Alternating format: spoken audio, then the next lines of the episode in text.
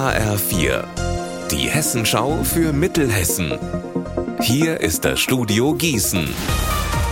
Mit Klaus Pradella, guten Tag. Klimaterroristen, das ist das Unwort des Jahres. Heute Vormittag wurde es in Marburg bekannt gegeben. Konstanze Spieß, die Sprecherin der Jury, hat die Wahl heute so begründet. Mit dem Ausdruck Klimaterroristen wurde im vergangenen Jahr Bezug auf Akteurinnen genommen, die sich für den Umweltschutz, für den Klimaschutz einsetzen. Und darin sehen wir eben eine Verwendung, die diese Klimaschützer diffamiert, stigmatisiert, weil sie mit Terroristen gleichgesetzt werden. Und wenn man mal überlegt, was Terrorismus bedeutet, das sind gewaltvolle Akte, die systematisch geplant vollzogen werden. Da wird Mord, Tod und Gewalt in Kauf genommen. Und das kann man unseres Erachtens nicht mit den Aktivitäten der Klimaaktivisten vergleichen.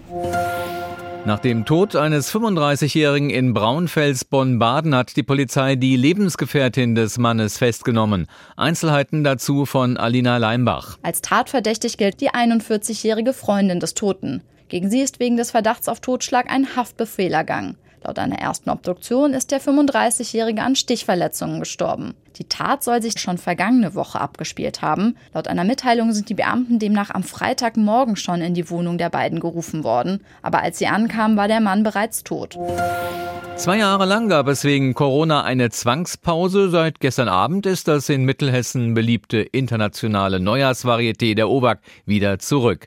Im Bad Nauheimer Kurtheater war gestern Abend Premiere mit einem Programm, das sich sehen lassen kann. Programmchef Andreas Matle bringt dabei alle die Künstler auf die Bühne, die er eigentlich schon für die Show vor drei Jahren verpflichtet hatte. Wir haben die Artisten alle gehalten und alle waren sehr dankbar, dass sie die Verträge verlängert bekommen haben, sodass wir jetzt äh, wieder 45 50 Artisten aus 16 Nationen auf der Bühne haben. Und wie es vom Programm eigentlich gewohnt ist, bemühen wir uns immer, wirklich die Besten ihres Faches zu bekommen. Das sieht man allein an den Biografien, an den Preisen. Wir haben alleine fünfmal Goldgewinner von Monte Carlo hier. Also ist die Qualität wie immer.